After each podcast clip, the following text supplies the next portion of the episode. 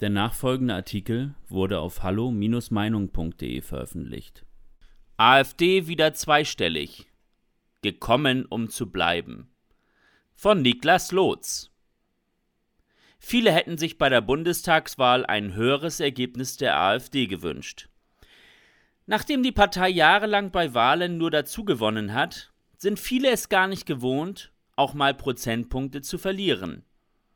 Dabei wird allerdings übersehen, dass der Partei und ihren Wählern etwas Historisches gelungen ist. Eine Partei im Bundestag zu etablieren, die in einem linksgrün dominierten System absolut unerwünscht ist.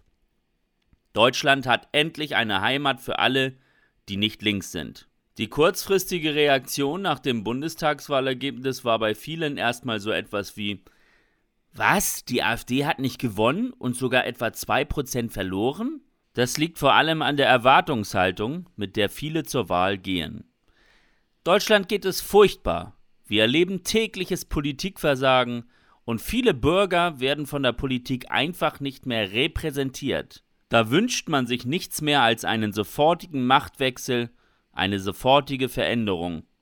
Wenn man aber ganz ehrlich zu sich selbst ist, ist das absolut unrealistisch.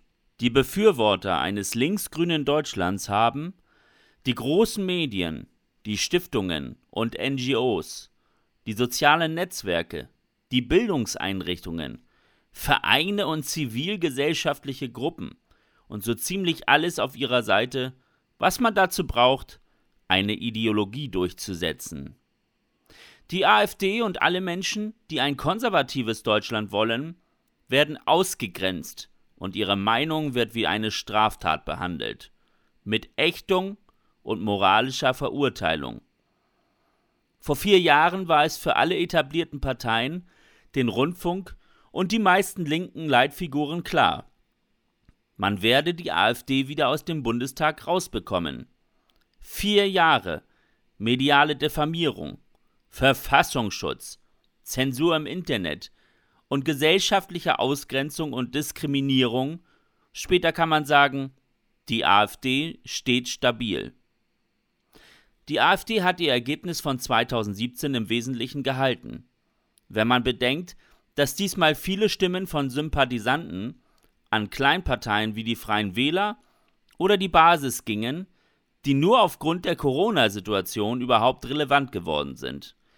Wenn diese nach Corona wieder verschwinden, hat die AfD ein festes Wählerpotenzial von etwa 12 Prozent. Warum ist das Ergebnis der AfD keine Enttäuschung? Sondern ein großer Erfolg. Der erste Grund dafür ist, dass das Thema Migration in diesem Wahlkampf gar keine Rolle gespielt hat. Dass die AfD also nur erfolgreich sein kann, wenn alle über Flüchtlinge reden, ist deutlich widerlegt. Die AfD hat also eine Stammwählerschaft von knapp 5 Millionen Menschen. Hier wurde etwas Historisches geschaffen. Eine Partei rechts der CDU hat sich nachhaltig in der deutschen Parteienlandschaft etabliert. Während manche oberflächlich über ein unter ihren Erwartungen gebliebenes Wahlergebnis trauern, sehen Beobachter und Experten hier klar eine Zäsur.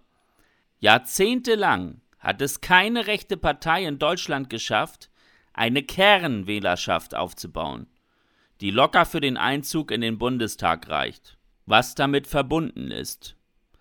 Die AfD-nahe Desiderius Erasmus Stiftung hat nun ein Anrecht auf Millionen Fördergelder, die eine Partei erst beim zweiten Einzug in den Bundestag bekommt.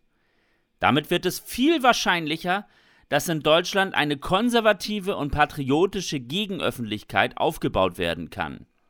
Viele vergessen nämlich, dass eine Partei nicht nur dann wirken kann, wenn sie regiert. Die AfD verändert allein durch ihre Anwesenheit im Parlament die Themensetzung das politische Klima und Stimmung in der Gesellschaft. Das kann sie nun nachhaltig tun. Die neue AfD-Fraktion im Bundestag dürfte kaum weniger Mandate haben als die letzte. Die AfD hat nämlich im Osten sehr viele Direktmandate gewonnen. Das gelingt einer Partei nur dann, wenn sie den Status einer Volkspartei hat. Diesen Status hat die AfD im Osten nun zweifellos. In Thüringen schnitt sie sogar besser ab als bei der Bundestagswahl 2017. Rechnet man noch die Wähler von Kleinparteien wie die Basis oder Freie Wähler heraus, die im Grunde die Zielgruppe der AfD sind, wegen der Corona-Politik diesmal aber diese Parteien gewählt haben, steht die AfD sogar besser da als 2017.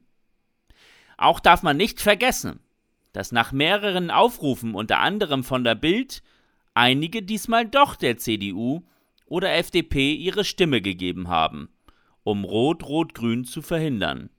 Noch ist das größte Problem der AfD, dass keiner mit ihr koaliert. Aber es ist nur eine Frage der Zeit, bis das im Osten der Fall sein wird. Eine immer schwächer werdende CDU wird schon bald die Wahl haben, entweder mit der AfD zu regieren oder nie wieder zu regieren. Was dann passiert, dürfte spannend werden.